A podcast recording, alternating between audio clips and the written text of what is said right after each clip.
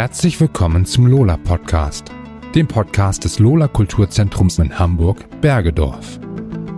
Hier erfahren Sie alles über die Lola, über Veranstaltungen, interessante Kurse und Workshops sowie Gruppen und Initiativen, die sich hier treffen. Viel Spaß beim Zuhören. Aus der Lola dringen vor allem die Veranstaltungen, Kurse und Workshops in die Öffentlichkeit. Es gibt allerdings auch zahlreiche Gruppen und Initiativen aus Bergedorf, die die Räumlichkeiten des Kulturzentrums nutzen, um regelmäßig einem Hobby nachzugehen, Selbsthilfe anzubieten oder sich politisch zu engagieren. Zur letzten Gruppe gehört zum Beispiel die Bergedorfer Ablegerin von Amnesty International, einer nichtstaatlichen Organisation, die sich weltweit für Menschenrechte einsetzt. Aus dieser Gruppe darf ich heute die Mitglieder Maureen Massoon und Christiane Röhling begrüßen. Hallo ihr beiden. Ich freue mich, euch als meine Gäste begrüßen zu dürfen. Mögt ihr für unsere HörerInnen die Organisation Amnesty International einmal kurz vorstellen? Ja, auf jeden Fall, sehr gerne. Vielen Dank äh, für die Einladung. Amnesty International ist eine der größten Menschenrechtsorganisationen, die es auf der ganzen Welt gibt. Und zwar gibt es Amnesty schon seit 1961. Wir feiern dieses Jahr also unseren 60. Geburtstag. Und Amnesty setzt sich für die Menschenrechte ein Angefangen hat das Ganze als eine Art ähm, Hilfsorganisation für politische Gefangene. Also Menschen, die im Gefängnis sind, nicht weil sie ein Verbrechen nach unseren Maßstäben begangen haben, zum Beispiel ihre Meinung geäußert haben und ein Regime kritisiert haben und die eben allein aufgrund ihrer Meinungsäußerung oder ihres politischen Aktivismus im Gefängnis sind. Amnesty hat sich zuerst bei der Gründung für zwei Studierende aus Portugal eingesetzt, die zur Zeit der Militärherrschaft in Portugal auf die Freiheit angestoßen hatten und dafür in Haft gekommen sind. Und daraus hat sich dann im Laufe der Jahre die Organisation entwickelt, so wie wir sie heute kennen. Ursprünglich hat sich Amnesty dann auch noch gegen Folter und gegen Todesstrafe eingesetzt. Und inzwischen setzt sich Amnesty für alle Menschenrechte ein. Die Menschenrechte sind unteilbar wir können sie nur alle gemeinsam genießen und nutzen. Und Amnesty setzt sich inzwischen zum Beispiel auch für den Klimaschutz ein oder für den Schutz von LGBTI-Personen. Ähm, ja, das Ziel von Amnesty ist eben die Einhaltung der Menschenrechte weltweit. Und die Methode von Amnesty ist, auf diese Menschenrechtsverletzung aufmerksam zu machen. Das bedeutet, dass zunächst einmal, wenn es einen Hinweis auf eine Menschenrechtsverletzung gibt, diese sehr, sehr gründlich recherchiert wird. Es ist zum Beispiel noch nie vorgekommen, dass sich Amnesty fälschlicherweise für eine Person eingesetzt hat. Diese Recherche erfolgt dann durch hauptberufliche Researcher und Researcherinnen, die vor Ort von mehreren unabhängigen Quellen herausfinden, was wirklich passiert ist. Und wenn die Recherche dann eine Menschenrechtsverletzung bestätigt, dann wird daraus eine Kampagne entwickelt. Wir haben eine Zentrale in London, aber auch in verschiedenen anderen Ländern gibt es große ähm, Zentralen, wo die Arbeit zusammenläuft. Und dort wird dann eine Kampagne entwickelt, mit der öffentlicher Druck aufgebaut wird. Und wir als kleine lokale Organisation sozusagen, als Bergedorfer Gruppe, können dann von diesen Kampagnen profitieren. Wir können uns dafür entscheiden, bei einer mitzumachen, können die Materialien nutzen und zum Beispiel durch Unterschriftensammlungen, durch Mahnwachen oder durch Infostände oder Podiumsdiskussionen auf ein bestimmtes Thema aufmerksam machen. Und weil das zum Glück nicht nur wir Bergedorfer machen, sondern überall auf der Welt, viele Menschen, wird so öffentlicher Druck erzeugt. Damit einher geht zum Beispiel auch Lobby- und Pressearbeit von der hauptamtlichen ähm, Seite. Und so werden Menschenrechtsverletzungen öffentlich gemacht. Und vielen Staaten oder Staats- und Regierungschefinnen ist das nicht egal, sondern denen ist was daran gelegen, dass sie in der Öffentlichkeit positiv wahrgenommen werden. Und dieser öffentliche Druck kann deshalb dazu führen, ähm, dass Veränderungen eintreten, also dass Menschenrechtsverletzungen abgestellt werden, dass Gefangene freigelassen werden oder Gesetze geändert werden. Ah, okay, interessant. Ähm, wie erfahrt ihr denn in der Regel von diesen Vorfällen? Bekommt ihr anonyme Anrufe oder E-Mails oder Briefe? Also das kommt durchaus vor, dass wir auf Facebook oder Mails oder auch, ähm, wir haben in Hamburg gibt es von dem Hamburger Bezirk sozusagen, der hat ein Büro. Da kommt es auch durchaus vor, dass Personen die Büroräume aufsuchen und uns eben persönlich von Menschenrechtsverletzungen erzählen. Und dann müssen wir natürlich erstmal gucken, ist das jetzt wirklich eine Menschenrechtsverletzung, für die Amnesty zuständig ist? Oder sind die Personen vielleicht einfach unzufrieden, weil sie vielleicht Sozialleistungen nicht bekommen, ähm, was natürlich auch für die Person wirklich ein Problem ist, aber dafür ist dann Amnesty International eben nicht direkt zuständig. Wenn das dann aber ähm, wirklich nach einer Menschenrechtsverletzung aussieht, dann geben wir das aber an die hauptamtlichen Mitarbeitenden weiter. Ähm, das ist dann sozusagen die Aufgabe dann von den Hauptamtlichen, da weiter zu recherchieren und dem nachzugehen. Und grundsätzlich arbeitet Amnesty eben auch mit vielen lokalen NGOs zusammen. Also wenn es ähm, ja, um Menschenrechtsverletzungen weltweit geht, dann hat Amnesty da eben ein großes Netzwerk und kann halt auf, ähm, ja, auf, auf viele lokale Menschenrechtsaktivistinnen zurückgreifen. Mhm. Seit wann gibt es denn Amnesty International in Deutschland und vor allem seit wann gibt es euch in Bergedorf? Und was sind eure hauptsächlichen Themen? Also äh, in Deutschland ist sehr schnell nach der Begründung 1961 hat, hat es eine deutsche Gruppe gegeben, äh, gegründet von Carola Stern und noch jemand, dessen Namen mir gerade nicht einfällt. Aber ähm, es hat sich sehr rasch eine Struktur auch in Deutschland entwickelt, so dass äh, praktisch ganz Deutschland und, eingeteilt ist in äh, verschiedene Bezirke und die wiederum in verschiedene Gruppen. Äh, diese Gruppen sind entweder sortiert nach Lokalität, äh, so dass man meinetwegen eine Bergedorfer Gruppe hat oder eine Eimsbüttler Gruppe oder eine Altona oder äh, Norderstädter Gruppe. Oder sie sind sortiert nach Themenbereichen. Zum Beispiel Themenbereich Todesstrafe. Wir kämpfen gegen die Todesstrafe oder Themenbereich zu bestimmten Ländern. Es gibt zum Beispiel in Hamburg eine sehr große oder nicht sehr große, aber sehr aktive Gruppe, die zur Türkei arbeitet als Koordinationsgruppe. Ähm, dann gibt es äh, Gruppen, die arbeiten zu ganz bestimmten Ländern und ganz bestimmten Bereichen der Welt, zum Beispiel Mittelamerika oder Südamerika oder so gibt es unterschiedliche Gruppen, die sich spezialisieren auf diesen Länder und bei denen man dann als normales Mitglied oder als Mitarbeiter in einer solchen geografischen Gruppe äh, Informationen bekommt oder nach Informationen fragen kann. Und das ist eigentlich das Wichtigste, äh, dass wir einmal Informationen bekommen über nachgewiesene Fälle von äh, Menschenrechtsverletzungen, darüber, dass sie ordentlich recherchiert sind, dann Informationen bekommen über Kontaktpersonen, an die man sich wenden kann oder auch vielleicht Lobbygruppen, an die man sich wenden kann oder äh, oder auch die Gefangenen selber, die man manchmal auch zum Beispiel per Brief erreichen kann. Äh, und das läuft ganz häufig über diese sogenannten Koordinationsgruppen die uns da mit Informationen versorgen. Und es ist auch gut, sich auf diese Informationen zu verlassen, weil bei denen weiß man, dass die in Ordnung sind und dass das keiner sich zusammengesponnen hat, sondern dass es wirklich recherchiert ist. Und man kann sich darauf berufen. Mhm.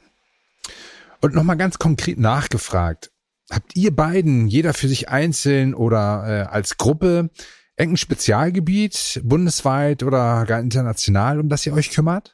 Also die Bergedorfer Gruppe beschäftigt sich inzwischen schon seit vier Jahren mit der Menschenrechtssituation in der Türkei. Ähm, dazu haben wir auch schon verschiedene Veranstaltungen gemacht. Und ja, da versuchen wir eben immer wieder darauf aufmerksam zu machen, auf Menschenrechtsverletzungen. Äh, und jetzt kürzlich ist die Türkei ja zum Beispiel aus der Istanbul-Konvention zum Schutz vor Frauen vor Gewalt ausgetreten, was ja auch nochmal deutlich macht, wie ähm, nötig das ist, sich für Menschenrechte in der Türkei einzusetzen. Ähm, dann beschäftigen wir uns immer wieder mit dem Thema Waffenhandel. Also wir hatten vor Corona sozusagen eine Veranstaltung geplant auch zum Thema Waffen- und Rüstungskontrolle. Die mussten wir dann leider verschieben, aber verschoben ist ja nicht aufgehoben. Also ähm, die werden wir dann irgendwie hoffentlich auch demnächst durchführen können. Und ansonsten gibt es eigentlich über das Jahr hinweg immer verschiedene Tage. Also zum Beispiel Tag ähm, International Refugee Day oder Tag der Pressefreiheit war jetzt gerade am 10. Oktober ist Tag zur Abschaffung der Todesstrafe. Und wenn wir dafür die Kapazitäten haben, wenn uns das sozusagen passt als Gruppe, dann versuchen wir auch äh, zu solchen Anlässen eben immer aktiv zu sein und zum Beispiel einen kleinen Infostand in der Fußgängerzone in Bergdorf zu machen und die Menschen daran zu erinnern, ähm, ja, was für ein Tag eben dann heute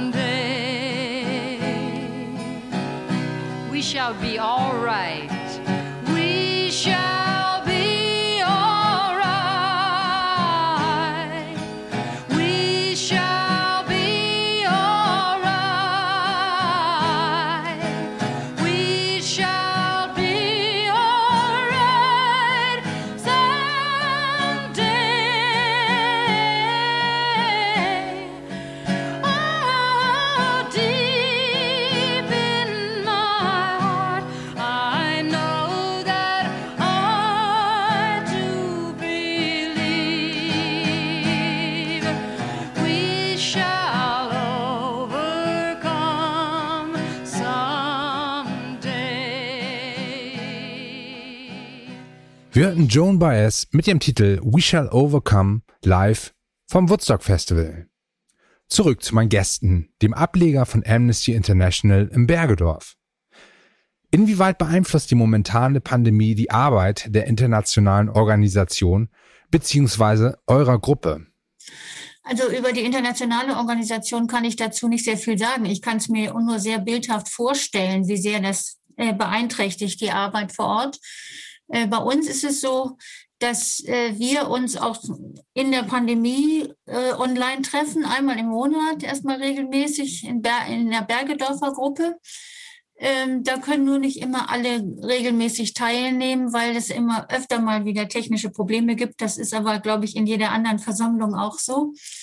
Aber was äh, es beeinträchtigt mich persönlich ganz enorm, dass man sich nicht persönlich treffen kann, dass man nicht irgendwie zusammensitzen kann und was in, gemeinsam entwickeln kann oder ähm, oder sich, sich auch nur Unterlagen gegenseitig verteilen oder oder sich ja oder Briefe mitgeben oder Karten besorgen und Unterschriften sammeln und solche, solche Dinge. Das ist eben leider sehr erschwert. Jetzt kam in der Vergangenheit auch noch die, die, Kälte und das schlechte Wetter dazu, so dass man sich dann auch nicht so gerne in die Fußgängerzone mit einer Unterschriftenliste stellt, weil man auch weiß, erstens sind kaum Zugäng äh, zu Fußgänger da und zweitens äh, werden die nicht noch großartig anhalten, um sich äh, erzählen zu lassen, was wir da eigentlich wollen. Ja. Und dann geht eben ein Infostand, hat dann auch nicht viel Sinn. Das hat, da muss man schon sehr gezielt gucken, ob man auch ähm, Fußgänger findet oder Einkäufer oder äh, Stadtläufer findet, die aufgeschlossen sind und sich in ein Gespräch verwickeln lassen oder sich aufklären lassen. Das geht wirklich besser bei gutem Wetter und wenn viel los ist. Hm. Und ja. wahrscheinlich auch, wenn keine Abstandsregeln herrschen. Ja. Ja. ja. Sucht ihr denn auch akut nach neuen Mitgliedern für eure Gruppe? Ja, auf jeden Fall. Wir suchen immer neue Mitglieder. Wir freuen uns immer sehr darüber, wenn neue Mitglieder dazukommen und ihre Ideen einbringen. Was ja auch so schön an Amnesty ist und an den Menschenrechten, wir sind einfach so vielfältig. Das heißt, wer eine bestimmte Idee hat, sich vielleicht für ein bestimmtes Thema interessiert und da einsetzen möchte, kann mit dieser Idee natürlich immer gern in die Gruppe kommen. Und soweit das möglich ist, versuchen wir dann auch darauf einzugehen und das umzusetzen.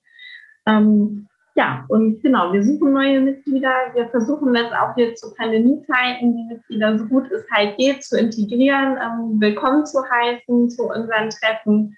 Wir sind auch regelmäßig in Kontakt und ich habe das Gefühl, uns insgesamt als Gruppe hat das jetzt auch gerade so zu den, zu den Hochzeiten des Lockdowns sozusagen schon ein bisschen Halt gegeben, ähm, ja, dass wir zumindest die Treffen dann online hatten. Und ich denke, da sind auch neue Mitglieder dann immer gut aufgehoben. Und ich kann dazu vielleicht noch sagen, wir waren vor zwei Jahren, waren wir noch eine Gruppe, die ähm, die, deren Alt, Altersdurchschnitt relativ hoch war. Und seit in den letzten zwei Jahren sind einige junge Leute dazugekommen wieder.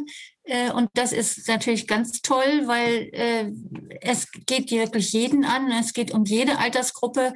Und jede Altersgruppe ist auch als Opfer betroffen, leider. Auch Kinder. Und äh, wir hatten vor mehreren Jahren auch eine Gruppe von Schülern. Maureen hat auch mal als Schülerin angefangen. Äh, die sind dann entwachsen sozusagen. Das ist ja auch ganz normal. Aber wir freuen uns sehr über Schüler. Amnesty hat auch eigene Programme, äh, die sich konkret an Schüler wendet, um da auch Mitarbeit, Mitarbeit zu suchen, aber auch vor allen Dingen Interesse zu wecken und Wissen zu vermitteln. Das denke ich, halte ich für sehr entscheidend. Das, Menschen, das Gute an der Arbeit mit Menschenrechten ist, dass sie so fraglos sind. Das ist keine Frage der Weltanschauung, ob ich für ein, äh, oder für eine politische Partei, ob ich für den Einsatz der Menschenrechte bin oder nicht, sondern die sind einfach zwingend. Und das ist das Gute, das bei der Argumentation immer hilft. Mhm.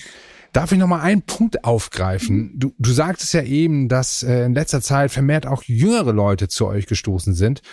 Gibt es da einen Zusammenhang zu Bewegungen wie Fridays for Future? Weiß ich nicht, aber es war, glaube ich, auch vorher schon. Also die Tendenz dazu war vorher, glaube ich, auch schon. Ihr wart schon vorher da, gut. ja, verstehe. Ja, also als ich angefangen habe, ja, da waren auch noch ähm, andere jüngere Mitglieder. Also meine eine beste Freundin, die war auch mit dabei und ähm, wie gesagt die Schülergruppe. Da hatten wir dann auch mal so eine Art Jugendgruppe in der Gruppe gegründet. Und das finde ich auch so schön an unserer Gruppe, dass sie halt ähm, recht übergreifend ist, was das Alter und Generation angeht. Also das ist sehr, sehr angenehm, finde ich. Ähm, an wen können sich denn InteressentInnen wenden? Und äh, wann und wo trifft sich unter normalen Umständen, damit meine ich, wenn gerade keine Pandemie vorherrscht, eure Gruppe? Also wir treffen uns am jedem zweiten Mittwoch im Monat um 19 Uhr in der Lola. Und jetzt, wo man sich ja gerade leider nicht persönlich treffen darf, habt ihr eine E-Mail-Adresse, unter der man euch erreichen kann? Mhm. Info at amnesty-bergedorf.de. Wie aus der Pistole geschossen. ja, ich habe gerade auf meinen Zettel hier eingelegt. Wie sieht denn die konkrete Tätigkeit in der Gruppe aus und wie groß ist der zeitliche und finanzielle Aufwand dafür? Also, wie gesagt, über diese eigentlichen Treffen hinaus ist der zeitliche Aufwand dafür da, dass wir die Aktionen äh, durchführen sei es nur auf dem Weihnachtsmarkt in Rheinbeck oder ein Infostand oder ein, äh, eine Demonstration gegen Todesstrafe oder gegen Folter. Ähm, die Aktion selber natürlich und die Vorbereitung der Aktionen dauern, sind unregelmäßig. Manchmal muss man sehr viel vorbereiten, auch inhaltlich muss man was lesen oder auch sich gegenseitig etwas äh, vortragen. Ähm, oder, oder, das ist das eine, oder man kann auch eben Briefe schreiben, Postkarten schreiben äh, an betreffende Gefangene selber oder Briefe an betroffene Zuständige, also Justizminister von Belarus oder an den äh, Ministerpräsidenten von äh, Brasilien oder wie auch immer, die zuständigen Menschen, die an dieser Situation dieses Gefangenen oder dieses, dieser Person etwas ändern können. An die schreiben wir entweder vorformulierte Briefe, die wir von der Zentrale bekommen, oder wir schreiben auch selber Briefe mit der Aufforderung, diesen oder jenen Menschen freizulassen oder dafür zu sorgen, dass er eine medizinische Behandlung bekommt oder dafür vor allen Dingen zu sorgen, dass er einen ordentlichen Prozess bekommt, der den äh, internationalen Richtlinien entspricht, einen Verteidiger bekommt äh, und Kontakt zur Familie bekommt und ähnliches. Das wird gefordert in Briefen zu dieser bestimmten Person. Mhm. Und damit man äh, diese äh, Arbeit tun kann und diese Kontakte hat und auch über diese Vorgänge erfährt, sagt, hatten wir ja vorhin schon über die Recherche besprochen, aber die Recherchen sind das, was Amnesty am meisten Geld kostet. Äh, das heißt, Amnesty ist natürlich nur spendenbasiert. Es wird natürlich, das versteht sich von selber eigentlich, von keiner offiziellen Organisation sonst unterstützt, erst recht nicht von Parteien oder Staaten. Und äh, weil dieses, vor allen Dingen die Recherche sehr, sehr teuer ist, sehr aufwendig ist, äh, braucht Amnesty ganz viel Geld. Und das ist auch einer unserer Tätigkeitsbereiche, dass wir in jeder Gruppe eine bestimmte Menge Geldes pro Jahr sammeln müssen, auf welche Weise auch immer, damit, damit äh, dass die Zentrale zur Verfügung gestellt bekommt für die Recherche und für die Ausgaben, die auf Bundes- oder Weltebene äh, entstehen. Mhm. So ist jede Gruppe muss äh, einen bestimmten Geldbetrag sammeln pro Jahr und ihn weiterreichen an die Zentrale in Berlin. Mhm. Und ähm, ich nehme mal an, dass man so ähm, als Neuling bei euch dann aber auch Hilfe bekommt, wie man gewisse Dinge überhaupt anstellt. Also man wird sicherlich von euch ein bisschen eingewiesen, eingearbeitet. Es werden einem äh, Dinge gezeigt, wie man zum Beispiel Briefe schreibt, wie man sich selber organisiert und ja, so. auf, auf jeden Fall. Genau. Und äh, also das ist ein ganz wichtiger Punkt sozusagen. Es ist jetzt nicht nötig, dass neu interessierte neue Mitglieder, dass ähm, ihr sozusagen irgendwelche speziellen Kenntnisse mitbringt. Also ganz häufig werden wir gefragt, müssen wir dann Fremdsprachen sprechen, müssen wir fließend Englisch sprechen in Wort und Schrift oder so. Überhaupt nicht. Also alle können sich für Menschenrechte einsetzen. Die einzige Voraussetzung ist, ähm, dass neue Mitglieder mit den Werten von Amnesty übereinstimmen und damit einverstanden sind. Das ist ja klar. Aber ansonsten sind überhaupt keine speziellen Kenntnisse erforderlich. Und äh, natürlich helfen wir auch da bei der Einarbeitung und reinzukommen. Also alle diese Möglichkeiten für Aktivitäten, die, die wir jetzt aufgezählt haben und genannt haben, das findet natürlich auch nicht alles auf einmal statt, da wird niemand überfordert. Und es ist auch ganz wichtig, dass alle Mitglieder sich ihre Zeit frei einteilen können. Ähm, bei mir war das zum Beispiel so im Studium, wenn ich irgendwie Prüfungszeit hatte, Examen oder so, dann habe ich halt Bescheid gesagt, dass ich die nächsten Monate vielleicht jetzt nicht so viel Zeit habe oder gar keine Zeit habe. Und dann ist das überhaupt kein Problem. Also alle investieren so viel Zeit, wie sie eben gerade zur Verfügung haben. Und natürlich ist es schön, wenn Mitglieder zu den Gruppentreffen kommen und eben an den gemeinsamen Veranstaltungen teilnehmen.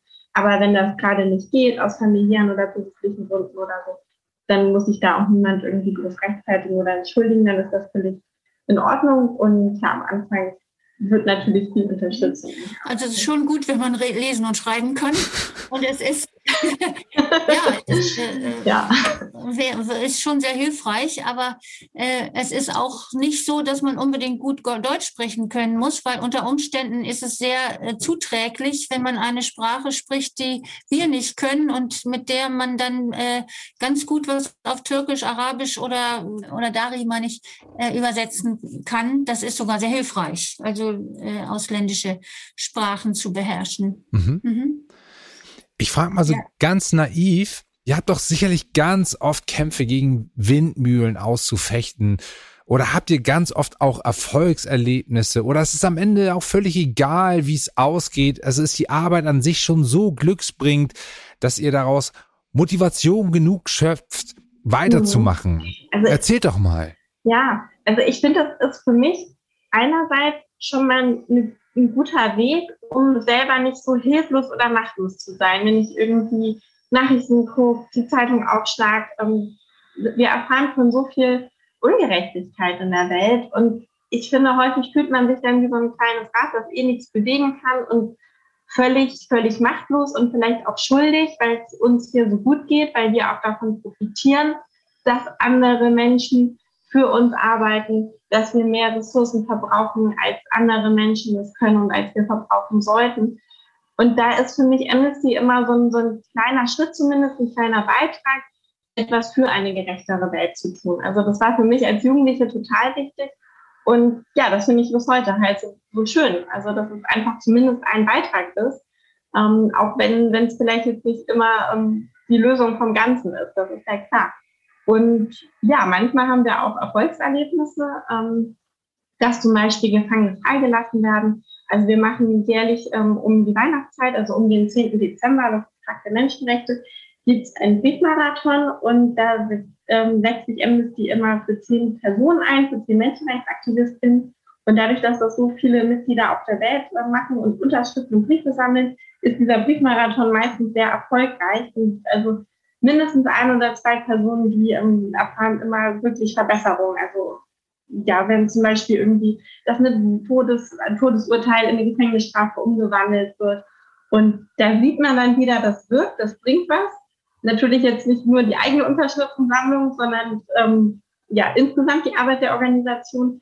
Aber das, ähm, ja, also ich glaube, äh, wer da irgendwie so ein bisschen dran hadert, ähm, mit, mit der Welt so das zu akzeptieren, wie es ist, ich glaube, für den ist es schon mal eine gute Möglichkeit, um einen kleinen Beitrag in die richtige Richtung Ich finde den Beitrag gar nicht so klein. ich finde, äh, ich finde erstens, ich, wenn wir Zettel verteilen oder Unterschriften sammeln und das Publikum, was da in Gang kommt, viele sagen dann einfach, oh, das hilft ja sowieso nichts. Und dann kann ich immer nur sagen, wenn wir nichts tun, dann sind wir hundertprozentig sicher, dass es nichts bringt. Aber wir versuchen es zumindest. Und das gibt auch wirklich ein ganz gutes Gefühl. Und noch besser gibt das, äh, wird das Gefühl, wenn man in dem Presseorgan von Amnesty International guckt. Da, äh, das erscheint alle zwei Monate bundesweit und da stehen Erfolgsmeldungen drin. Und dann steht dann drin, so Herr XY in sonst in Iran ist freigelassen oder das Todesurteil ist aufgehoben oder wie auch immer, so dass man da eine Seite Erfolgsmeldungen hat und das ist ungeheuer motivierend, finde ich. Das finde ich wirklich ganz toll. Und mhm. äh, das, was wir jetzt hier tun, ist eben das, was wir tun können. Und äh, wir können das so gründlich machen, wie wir wollen. Also wir, wir gehören auch dann zu Amnesty, wenn wir alle zwei Monate einen Brief schreiben oder so. Und das heißt, es, man muss nicht ein bestimmtes Pensum erfüllen, um äh, bei Amnesty zu sein oder da aktiv zu sein.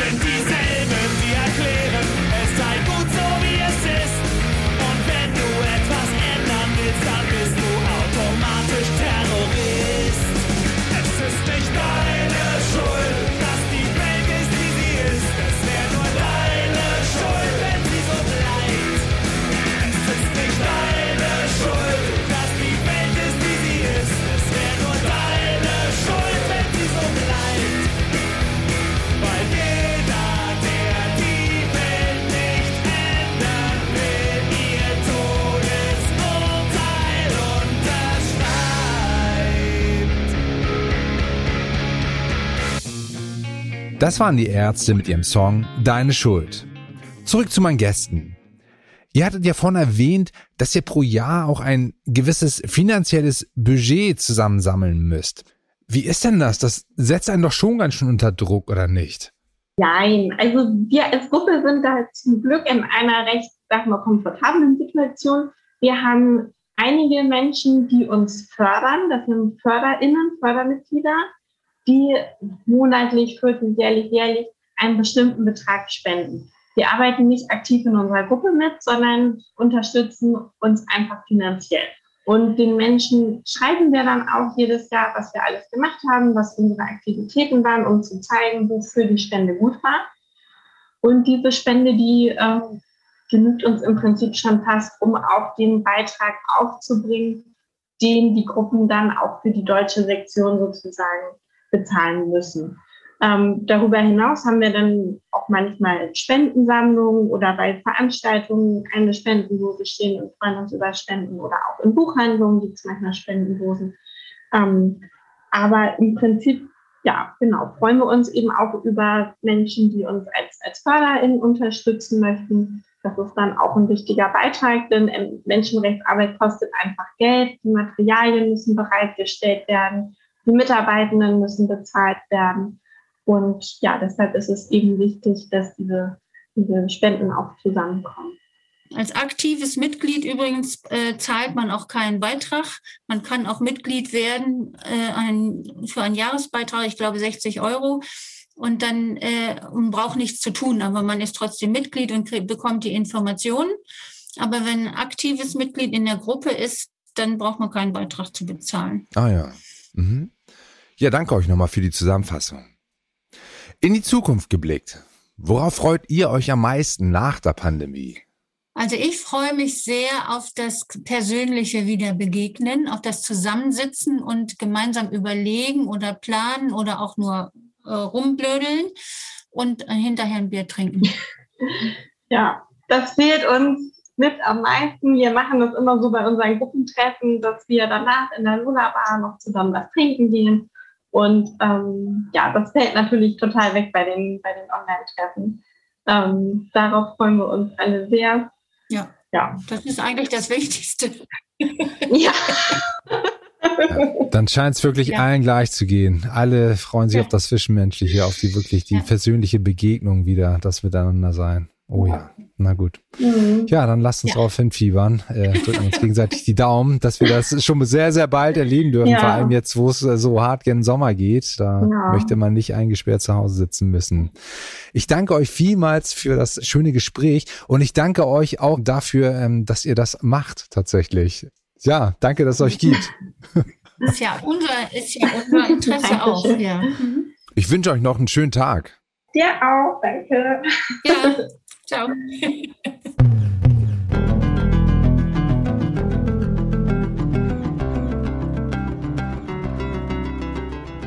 Das war der Lola Podcast. Der Podcast des Lola Kulturzentrums in Hamburg Bergedorf. Weitere Infos zu Lola bekommen Sie online unter lola-hh.de. Hier finden Sie auch alle Kontakte für Fragen und Anregungen zum Podcast. Bis zum nächsten Mal.